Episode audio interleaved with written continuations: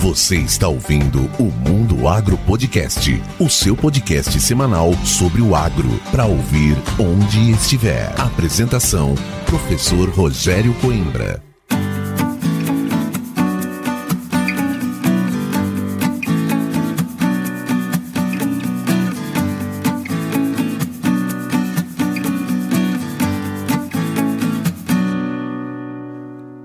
Começa agora mais um episódio do Mundo Agro Podcast, o seu podcast semanal sobre o agro para ouvir onde estiver e quando quiser. E no episódio de hoje eu tenho a honra de trazer aqui uma grande amiga jornalista, a Renata Maron. Olha, eu tive a honra de ser apresentado por ela em um evento, virei fã e vou contar para vocês aonde a gente se encontrou com mais frequência aí nesses últimos dois anos. A Renata é jornalista de profissão, com pós-graduação, atuou em vários programas que ela vai nos contar, já apresentou programas fora do Brasil, cobre eventos eventos como a Feira Internacional de Dubai, que é a Go Food, e a maior feira do agronegócio e alimentos da Europa, que é a Cial Paris. É assim, realmente a embaixadora do jornalismo no agronegócio. Tem o reconhecimento, é lógico e claro, desse trabalho em vários prêmios. Dois deles eu pude lá para vê-la receber, que é o Mais Admirados da Imprensa do Agronegócio, jornalista número 1 um em 2022 e 2023. E hoje eu tenho a honra de trazê-la aqui na bancada do Mundo Agro Podcast e é um episódio especial. Esse episódio é o episódio de comemoração dos quatro anos do Mundo Agro Podcast no ar. Ininterruptamente, toda segunda-feira, mais de 200 muitos episódios e é lógico que tinha que trazer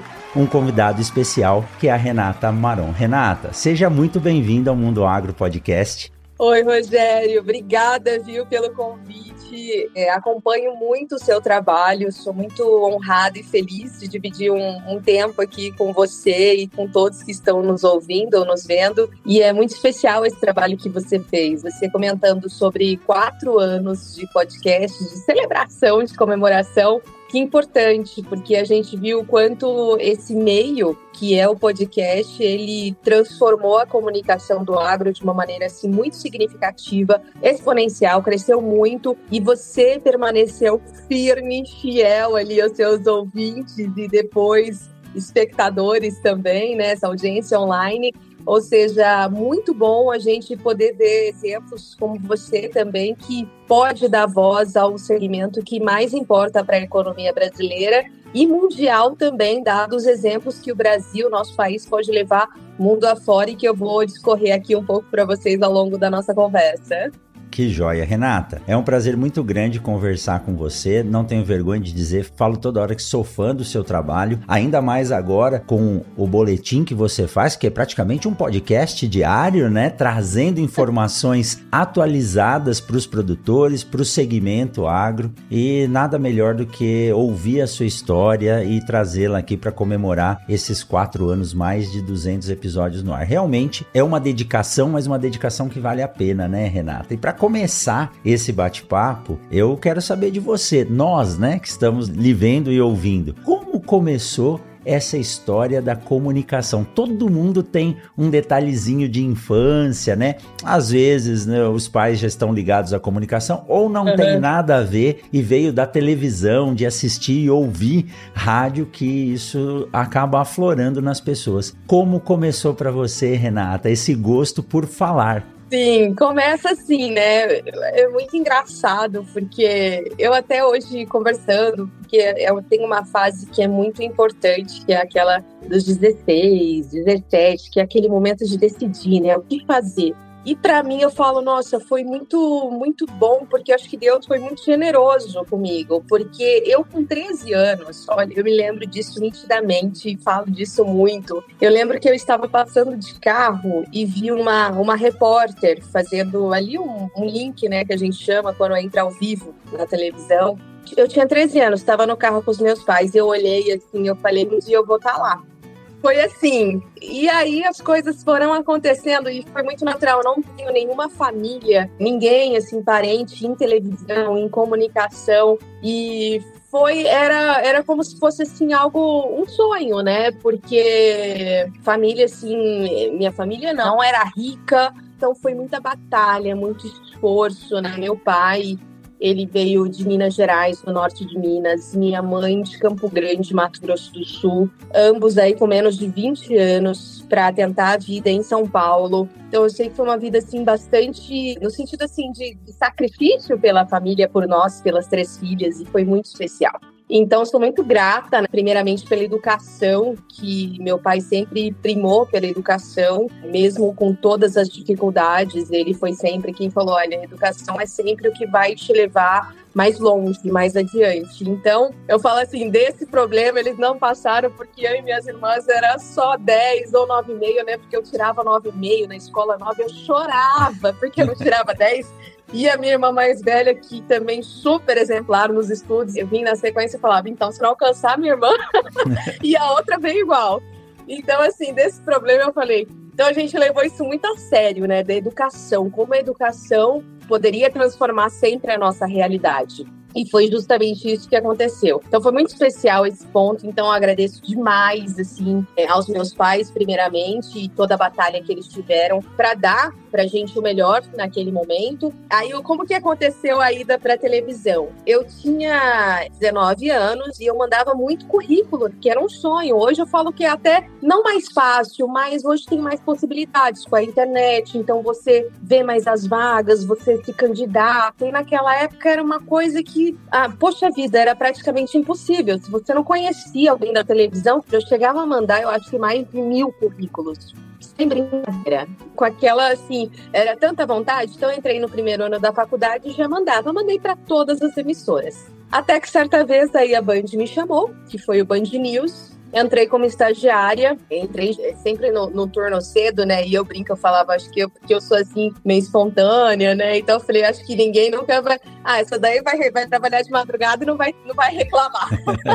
aí acho que eu já tinha meu alinhamento ali com o agro, que o agro ele é super matutino. E aí eu entrei, foi meu primeiro estágio na televisão, às seis horas da manhã, já entrava. Entrei no momento assim de conflito de geopolítica internacional, porque foi no dia dos ataques ao trem de Madrid. E eu lembro exatamente que estava apresentando a redação, aquele movimento, e eu falei, nossa, é isso. Eu entrei e falei assim, nossa, eu tô, parece que eu já, já vivi isso muito tempo, tô no meu lugar aqui. Eu lembro que ninguém nem deu atenção para mim, imagina, né? Porque o negócio acontecendo como uma notícia muito importante. E aí as coisas foram transcorrendo, né? E aí minha, meu movimento pro agro. E aí que eu falo que as minhas decisões foram muito rápidas e, digamos assim, certas desde muito cedo. E eu falo assim que eu tive essa questão de maturidade também mais cedo, acho que a vida impôs isso pra gente. Então, bom, estava um ano já no estágio do Band News e aí ia surgir um canal agro da Band que é o Terra Viva. E aí na época eu comentei assim com meu chefe, bom, eu tenho mais um ano ali de estágio, né, que são dois no total, ou eu fico mais um ano aqui, mas eu acho que eu já tinha meio que aprendido ali, né,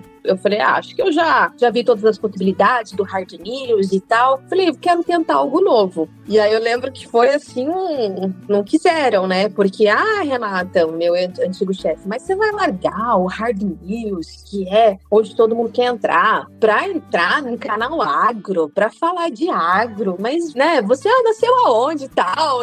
Eu falei assim, olha, eu sou movida a desafios. Eu lembro até hoje que eu falei para ele, eu falei, eu sou movida a desafios e eu tenho propósitos, assim. Então, eu não sei mesmo nada de agro, mas eu vou, é um mundo, assim, que me interessa demais e eu acho que eu vou conseguir ali desenvolver outros potenciais que aqui, de repente, eu já, já tava um pouco saturada. E aí foi natural. E eu não sabia mesmo, Rogério, não sabia a raça de animal, não sabia, assim, que nem eu comentei, eu tive muito da infância no norte de Minas Gerais e também em Campo Grande, Mato Grosso do Sul, que são regiões que a gente sabe, enfim, bastante agrícolas também, agropecuárias. Então, assim, as minhas infâncias, sim, eu tenho essas referências, digamos, e mesmo por conta de pais, mas de saber exatamente, tecnicamente, enfim, foi com a vida. E eu vivo aprendendo. A gente fala que a gente sempre está aprendendo diariamente. Eu não posso falar que, ah, eu sei disso. Não, eu, se eu não sei, eu quero procurar saber. E isso que é a, sempre a premissa, né, do, de como a gente é, a nossa base, a nossa humildade de sempre estar aberto para saber e, e passar, porque é uma missão, você entender o que, que é o, o setor que é muito complexo e para todos que querem entrar em comunicação até comento que você precisa fazer referências, analogias, ah, tem a guerra e como é que a, por que, que a guerra afeta no movimento do mercado de fertilizantes na época e por que, que isso é importante para o Brasil, principalmente para o agro, é o momento de comprar, não é? E outras questões geopolíticas, então assim, por que que essas outras questões afetam diariamente no setor? Então, eu vejo também que os próprios produtores rurais, toda a cadeia produtiva, eles passaram também a se informar melhor e querer mais informação coerente, assertiva. Então, assim, é o nosso desafio levar o melhor para eles. É o que eu falo. O boletim agro também foi algo que surgiu na pandemia, que era até agro e coronavírus. E eu acabei que é, falei, ah, tá me demandando muito tempo e tal. Aí todo mundo, não, se você parar, não, não continua. E aí vieram até patrocínios, assim, né, no boletim, que é maravilhoso. Então, por exemplo, hoje a gente consegue com um vídeo, às vezes em um dia, 75 mil visualizações. E na TV, por exemplo, se você coloca uma entrevista, coloca ali no YouTube, às vezes não passa de 200, 300. Então você vê como muda, né, esse jeito de buscar notícia e informação e o que, que a gente tem como missão de levar aquilo com coerência, com base, com dados, com fontes e etc. É, Renata, é, é uma história bem bacana porque, é primeiro lugar, né, aquela visão de criança que quando a gente vê uma coisa e, e quer pra gente, quer ser. Então você viu uma repórter entrando ao vivo em um link, você falou, quero isso pra mim, e foi atrás, é possível. Esse é o primeiro recado que você deixa. Se você tem vontade, vai atrás que você vai conseguir. O primeiro investimento na vida é a vontade, o resto você consegue. Segundo, a mudança, você estava num programa importante, teve a oportunidade de começar algo novo do zero, a visão de desafio. Quando a gente sai da zona de conforto e busca um desafio, isso nos faz crescer muito. Até o seu chefe falou: você vai querer mesmo mudar, sair de algo que é certo para algo que talvez seja um nicho de mercado muito menor? Olha o que virou. E hoje, a responsabilidade de fazer um boletim agro que realmente é uma pílula de informação que atinge 70, 80, 100 mil, 1 milhão de pessoas, porque a gente não sabe realmente quantas pessoas repassaram aquilo, quantos estão assistindo, né, ou ouvindo, e é difícil você resumir um cenário mundial que para o agro tudo tá ligado ao agro, né? Sobe o dólar, desce o bushel, uh, aumenta o frete, tudo isso tá ligado, falta adubo lá, é, chove num lugar, altera o preço no outro, e você tem que estar atenta a tudo isso para fazer uma pílula de um minuto e meio resumindo tudo isso que vai atingir um monte de gente. Então, só a experiência e a atenção, você tem que estar tá ligada em tudo, senão isso não acontece. Mas depois que a gente faz, né, Renata? Vira um vício fornecer essa informação e colocar o produtor. E hoje o produtor rural é uma pessoa conectada, ele não quer ver mais site em computador, não. Ele quer a reportagem chegando no WhatsApp, no Telegram ou no Instagram dele e ali ele recebe informação para tomar, às vezes, uma decisão de milhões. Então, olha a sua responsabilidade, Renata, em fazer tudo isso, mas a gente vê que o brilho nos olhos olhos mostra que é feito com paixão. Então, se é feito com paixão, basta seguir fazendo e conseguir transmitir essa informação que é muito importante, né, Renata? Não, isso é,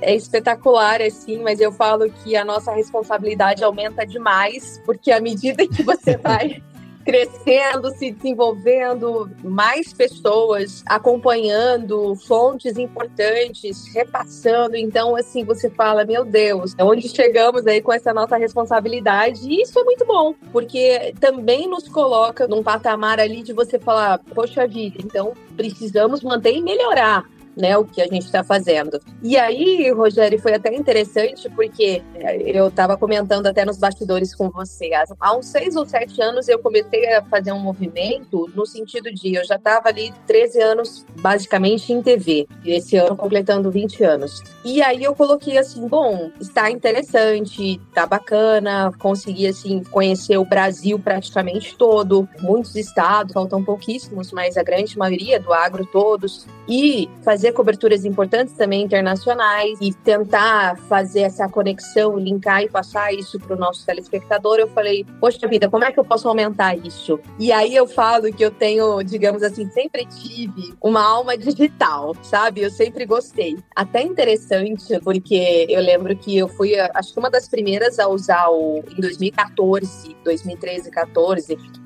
foi usar o, o, celular, até que foi no canal rural, durante o programa, porque a gente ia mudar ali algumas situações do programa. Eu falei, e naquela época o WhatsApp, assim, não era igual hoje, né? Tava ali. E aí eu já tive aquele insight, eu falei, gente, vamos colocar o. Eu fico com o celular na mão e vamos interagir com as pessoas que mandam recado pra gente, faz isso, faz aquilo. Como eu sou um pouco assim, eu falei, gente, parece que eu tô um pouco. As pessoas, algumas são muito tradicionais e não querem acompanhar esse modelo. Então, às vezes, eu sentia que eu, sabe assim, morro em ponta de faca, como a gente fala, quando às vezes dá algumas vezes. E aí eu lembro uma vez, foi tão engraçado, e eu conto isso, teve uma profissional ali que até escondeu o celular, que ela falava que chegava muita mensagem e não queria fazer relatório.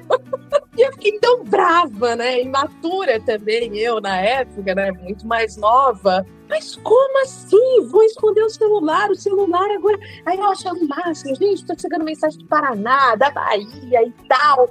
E aí eu tive até que levar essa situação pra, pra direção, porque eu falei, gente, olha o que a gente tá perdendo de audiência, a gente pode jogar agora isso pro online. Né? Hoje em dia falar isso é uma bobagem, porque imagina. Mas naquela época, há 10 anos, porque as pessoas assim, ah, não, vai ter que fazer relatório das pessoas aqui que mandam no WhatsApp, é muito difícil para mim. Eu falei, gente. E aí comecei também a ter um conflito meu interno, né? E, bom, enfim, depois a, a Band me chamou novamente e aí a gente fez ali um formato também de programa bem interessante. Tive uma virada ali em 2019 que foi extremamente relevante também. Foi quando eu comecei a falar muito de política internacional agrícola, que poucas pessoas falam e pesquisam, né?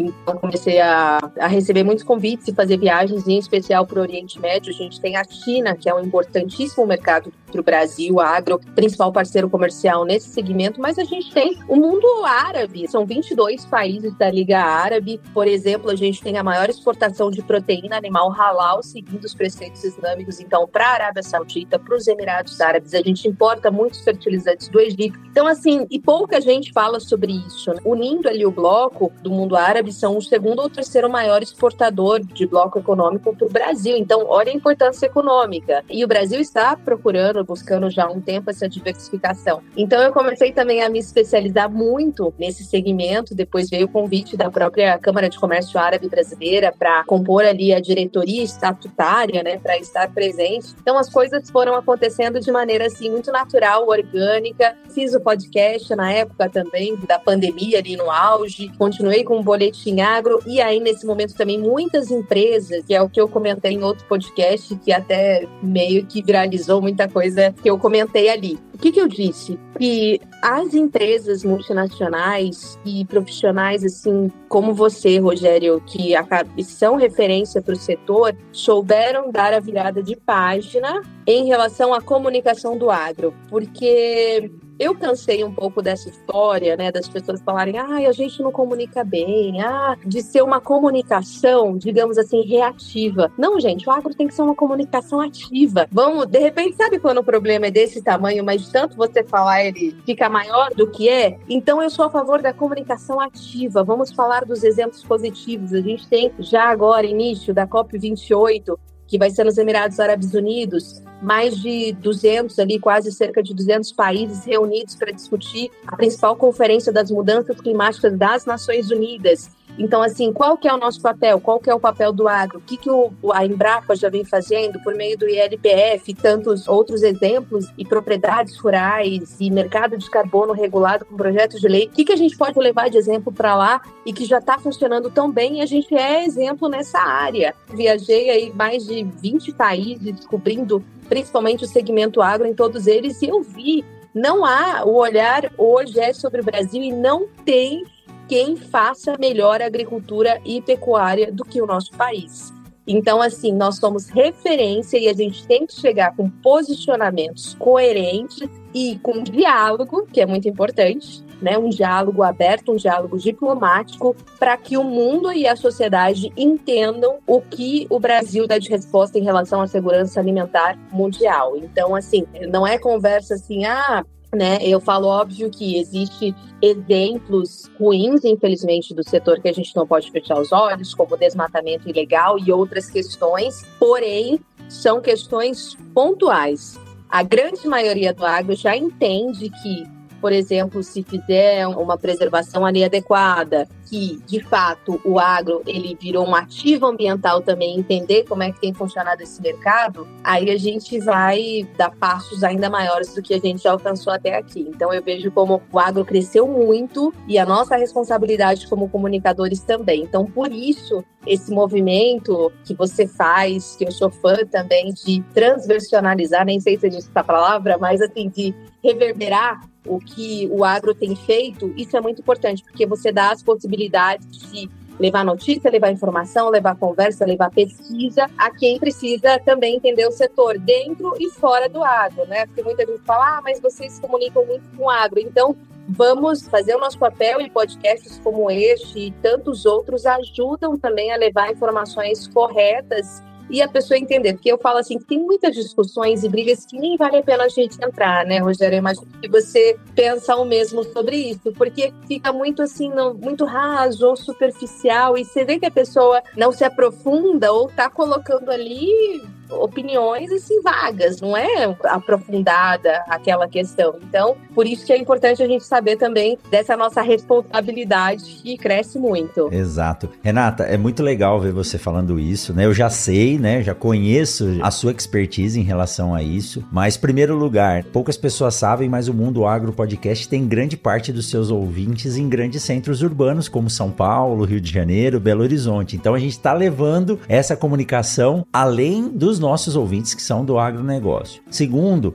o agronegócio do Brasil é exemplo para o mundo. Todos esses exemplos que você disse, o LPF tem a Embrapa Agrosilvo Pastoril aqui do lado, em Sinop, que mostra que uma das melhores formas de sequestrar o carbono produzido pelo desenvolvimento da indústria é a agricultura, né? Um hectare de cana pode fixar 300 toneladas de massa verde, então a gente está recuperando esse carbono. A gente tem que levar essa informação realmente. E os meios de comunicação educação nos permitem isso. E aí você fez essa transição, então, né, Renata? Hoje você é, passou a se dedicar mais ao digital, né? Às redes sociais, ao seu boletim. Não que a TV seja algo fechado hoje, que não sejam novas possibilidades, sim, mas a penetração da informação através dessas pílulas de informação diárias são muito maiores. Né? Mas eu vou dizer, viu, Renata? Tem que ter coragem. Imagina o que passa na sua cabeça depois de 20 anos atuando dessa forma. E eu sei que é uma estrutura, é uma responsabilidade imensa fazer um programa de TV, porque é ao vivo, né? Não, não é que não pode errar, mas quanto menos errar, melhor fica. E o que passou na sua cabeça? Eu entendi que isso foi natural. As pessoas começaram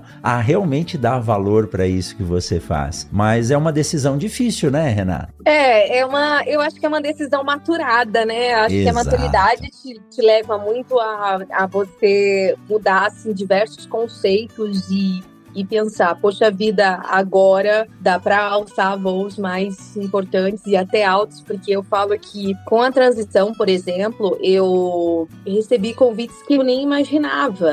Então, assim, eu vou fazer agora meu quarto trabalho de junho para cá, para a ONU, sendo dois deles pela FAO, né, que é a Organização das Nações Unidas para Alimentação e Agricultura. Fui conhecer a sede deles a Convite, que é da América Latina e Caribe, que fica localizada em Santiago do Chile. E depois eu fiz um trabalho sobre agenda verde, investimentos verdes em Riad, na Arábia Saudita onde a gente sabe que tem a, a, comitiva atual do governo por lá. Depois eu fui fazer um, um convite também via a FAO no Congresso Nacional agora esse mês e agora também vou para outro trabalho na sequência de COP 28. Então assim, é tão interessante como as coisas vão caminhando e acontecendo e é uma organização também, digamos assim, a principal, né, que trata com os líderes mundiais sobre alimentação e agricultura. Então, assim, para mim é tão relevante quanto estar na televisão todos os dias, entende? Eu falo assim, é importante, claro,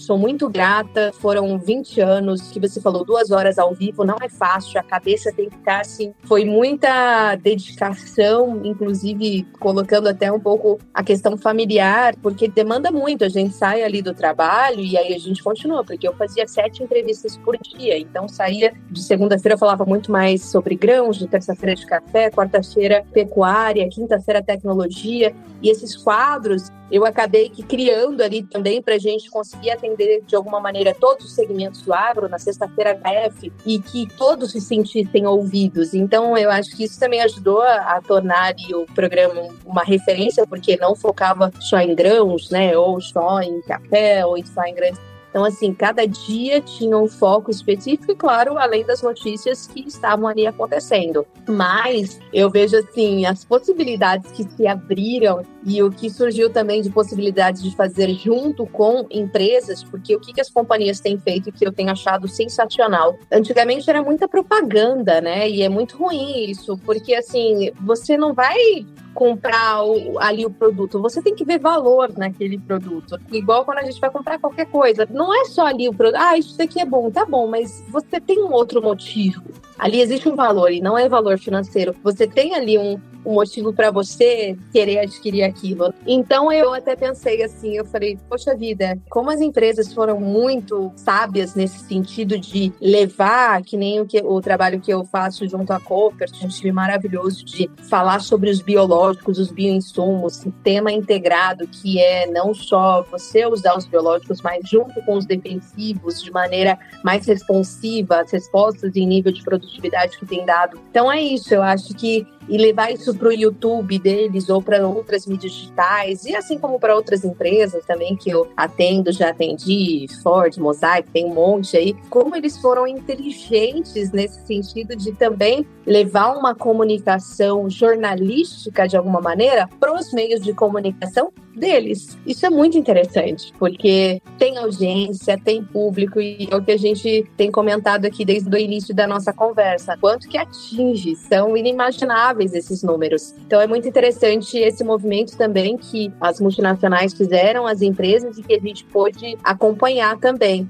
Então eu vejo assim, a mesma responsabilidade que eu tinha de falar com muitos telespectadores e internautas também, porque era ao vivo, é a que eu tenho quando eu chego numa Assembleia Geral da ONU de conseguir colocar uma questão, me posicionar referente ao agronegócio brasileiro, para mim é maravilhoso. É assim. Então eu falo assim, é exatamente a mesma responsabilidade, se não maior. E é o que a vida vai caminhando e, e colocando a gente que a gente fala assim, nossa, até um tempo atrás eu nem imaginava que isso estaria acontecendo e, e, a gente vive isso. Que eu falo quando a gente é criança, assim, jovem, a gente quer dar exemplo muito para os nossos pais e quando a gente nós somos pais, a gente quer ser referência para os nossos filhos. Então eu sempre tive muito isso assim na minha cabeça.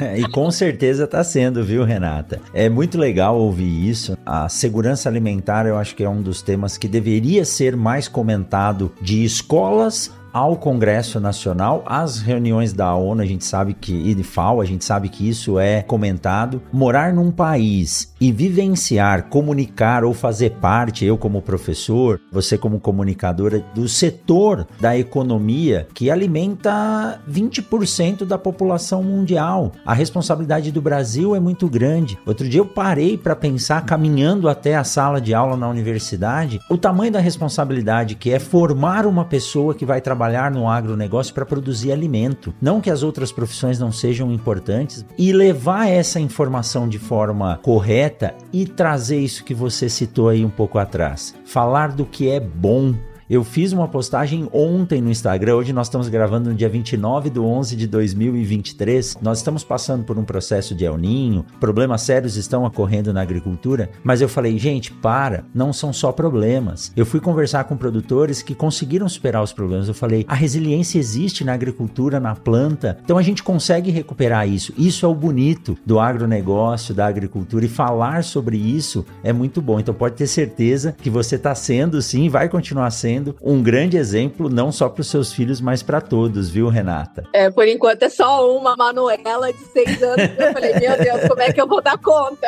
Olha, eu falo assim, eu tenho dois filhos com nota fiscal, né? Como meu amigo Paulo Arbex diz, que é a Ana e o Felipe. Mas tem a Lili, agora tem o Periquito que chegou, então são todos, sabe? A gente dá exemplo para todos. é verdade, não, com certeza. Tem que deixar legados bons, né? É. O que você falou, você falou uma palavra que eu amo e sempre que eu tenho oportunidade oportunidade de falar em eventos, em mediação, palestra, eu acho isso fantástico. Você falou resiliência, né? Eu falo que a profissão do agricultor, do produtor rural, enfim, de quem trabalha na cadeia produtiva do agro, de quem trabalha no sistema agrícola brasileiro ou agropecuário, é a mais resiliente do mundo. Então, assim, não existe profissão onde a gente trabalha a cada ano, a cada safra, com uma situação completamente diferente. Você citou o El Ninho, enfim, que a gente sabe que traz uma situação pro, principalmente para o médio norte do país, outra para o sul do país, ou sudeste ali mais também. Mas, assim, é pegar esses exemplos de quem fez a coisa certa.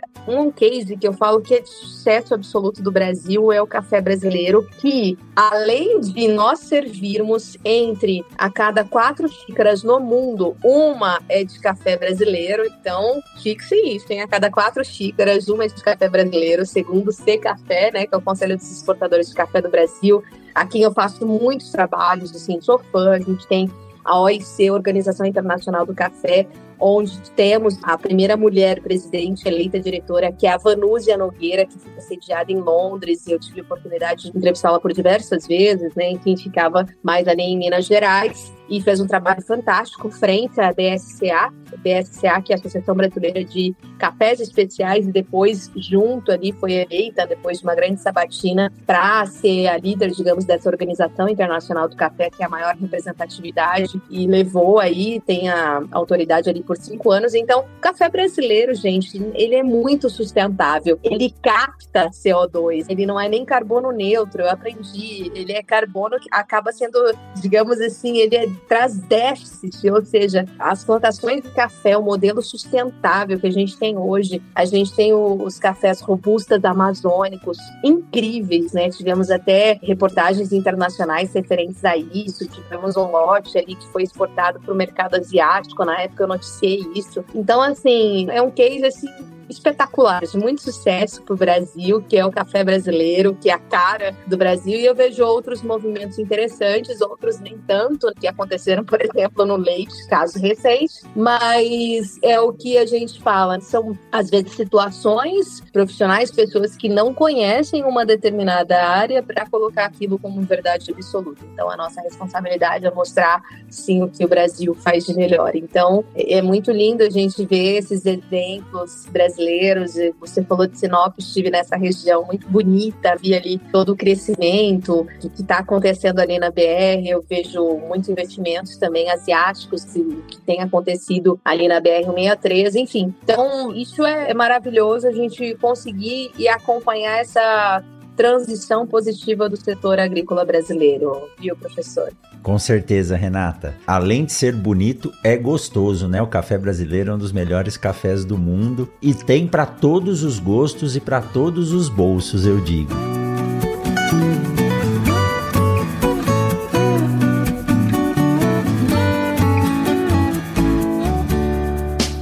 Siga o Mundo Agro Podcast nas redes sociais: Instagram, Facebook e Twitter. Arroba Mundo Agro Podcast.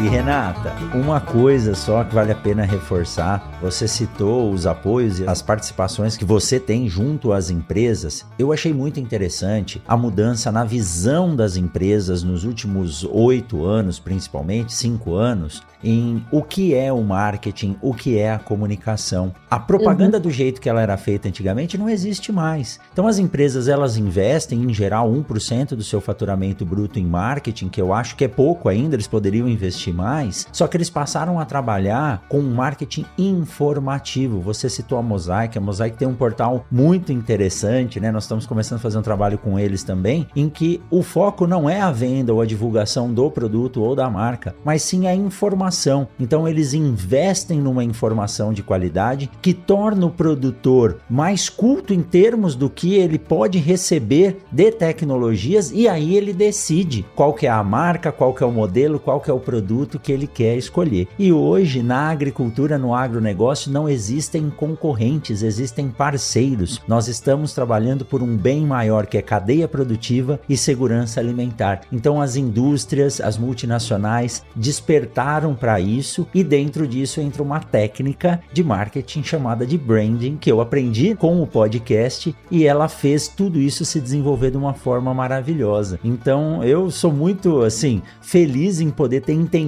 isso, participar disso, e é o que a gente está fazendo e é o que as empresas estão fazendo. Todo mundo sai ganhando. Esse é um processo sinérgico, né, Renato? Com certeza. E olha, o que aconteceu também que eu tenho achado espetacular. Empresas, de repente, que não são essencialmente agro, digamos assim. Então, as, as de tecnologias, startups, você vê esse movimento unindo duas ou três com uma mais forte multinacional tradicional e aí fazendo um, um projeto específico. Gente, o que tem acontecido com essas parcerias de união é maravilhoso. Por exemplo, a Ford, que trouxe a F-150, que é a, a picape mais vendida pro segmento agro lá nos Estados Unidos há 40 anos. Chegou o modelo aqui no Brasil né? Tive a honra e a, de aceitar o convite de ser é, uma das embaixadoras, enfim, pro segmento agro, então de levar essa informação via digital e tem sido assim maravilhoso também, porque você vê uma empresa automotiva também percebendo o que tem acontecido com o agro brasileiro e tem tudo a ver, né? Caminhonete com,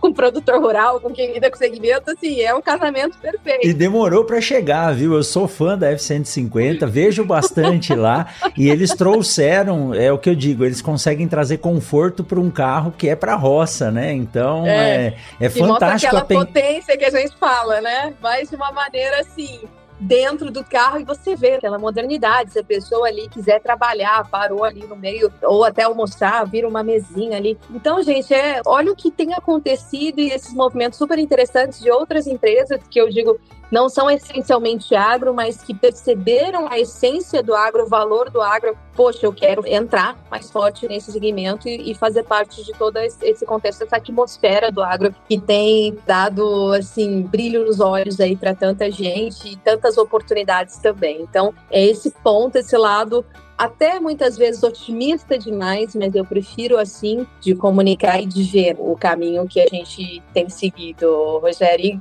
com, também com o que eu falo com o Corporate Biotalks, que é praticamente ali semanal também, de conseguir levar exemplos, referências no segmento, especialistas, mostrando um segmento que cresceu demais. A gente tem aí a grande notoriedade do mercado de bioinsumos e o quanto eles têm trazido ali de respostas também de maior produtividade, na linha ESG, na linha sustentável, a gente viu até o movimento das empresas mais tradicionais de defensivos também jogando P&D, né, pesquisa e desenvolvimento, market share e, e divisões ali específicas para o mercado de bioinsumos nas tradicionais.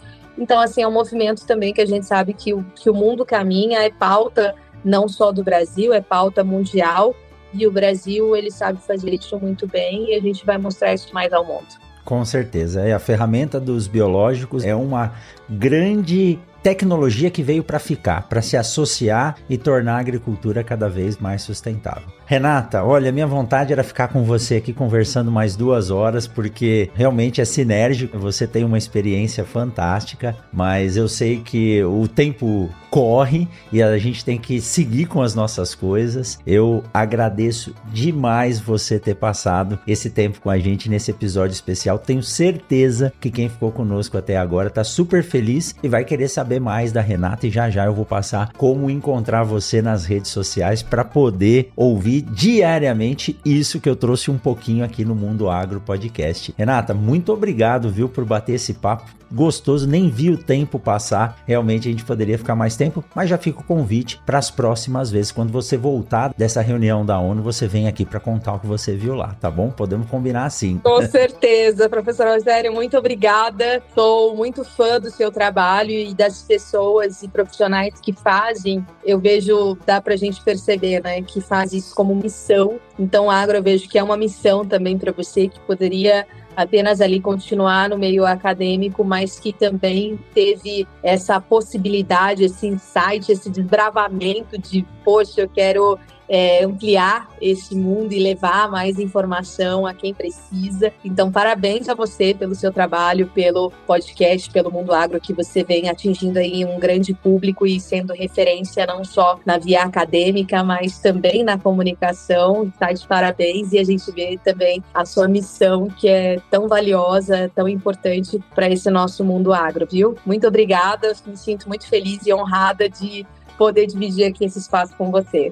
Ah, eu que agradeço, Renata. E vou te dizer, viu? Em 2022, quando você me apresentou lá na reunião da Abras, que é a Associação Brasileira dos Produtores de Sementes de Soja, no meio de um público assim, onde a maioria das pessoas que eu sou fã deles e tive a honra de ser apresentado por você quando fui falar dos centros de distribuição. E se você passou aqui no Mato Grosso na BR 163, você viu a quantidade de centros de distribuição de sementes que estão aí. Então isso é uma alegria muito grande para mim e fiquei muito honrado de estar naquele evento e conhecer você pessoalmente, tá? Muito obrigado, Renata. Quem quiser, eu vou passar o Instagram, mas o LinkedIn é igual. É só procurar por Renata Maron com N no final e você tem aí acesso a todas as informações dessa grande repórter, jornalista, mãe, pessoa e defensora do agronegócio do Brasil. Renata, muito obrigado, fique com Deus, sucesso, que você tenha aí uma vida muito, mas muito longa nessa carreira trazendo essas informações fantásticas para nós. Muito obrigado, viu, Renata? Obrigada, desejo mesmo para você, assim, sempre, muita gratidão mais uma vez. É, entrevistei, eu lembro naquela época do evento da Abrasa, a primeira fundadora da Associação Brasileira de Sementes. Então, assim, mais de 90 anos e a gente fala, olha quantas possibilidades a gente tem de conhecer tanta gente interessante que tem uma história para contar. Todo mundo tem, né? É importante para o nosso segmento. Então, muito obrigada e fica um convite também para vocês nos acompanharem durante a principal discussão de mudanças climáticas nas Nações Unidas, que é a COP28 e o papel do agro brasileiro, as discussões por lá. Então acompanhe aí as nossas redes sociais, Renata Maron, da Copert também, estaremos juntos e hoje a gente promete aí trazer as informações mais importantes para vocês aí dessa grande discussão mundial, tá bom? E obrigada, Rogério, a gente volta sim aqui com mais informações, mais notícias assim que a gente tiver. Obrigada, viu? Muito obrigado, Renata. E agora eu quero agradecer a você que está com a gente aqui nesse momento, ou ouvindo, ou vendo, por estar nos acompanhando nesses quatro anos de Mundo Agro Podcast. É por você e para você que a gente faz isso com muito amor, com muito carinho, todos os dias, juntamente com o Tiago, que é o nosso editor, agora a Tati, que é a nossa produtora, o Sérgio, que é o estagiário do projeto de extensão aqui da universidade. É esse time, os nossos convidados que fazem a maestria desse programa e você, nosso ouvinte, nosso espectador. Siga firme que nós estamos firmes aqui do lado, comunicando o agro e levando informações de verdade para você. Até a semana que vem em mais um episódio episódio do Mundo Agro Podcast e que venham mais 4, 16, o quanto der. Nós vamos estar aqui na frente desse microfone, desse fone de ouvido, falando com você diretamente aí. Tchau, Renata. Tudo de bom, uma ótima semana e uma excelente safra a todos. Tchau, tchau. Tchau.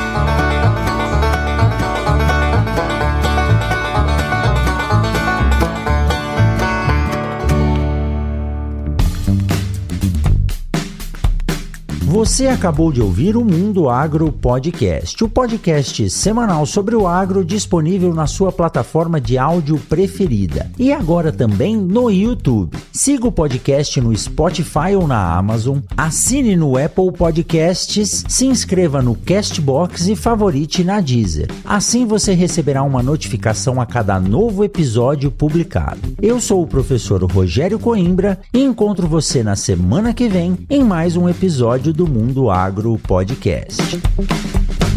Você ouviu o Mundo Agro Podcast. Informações, novidades e muito mais. Mundo Agro Podcast para ouvir onde estiver.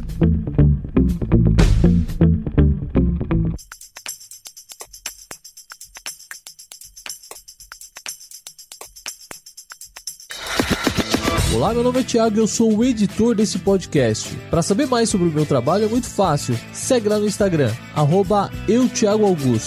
Até o próximo podcast.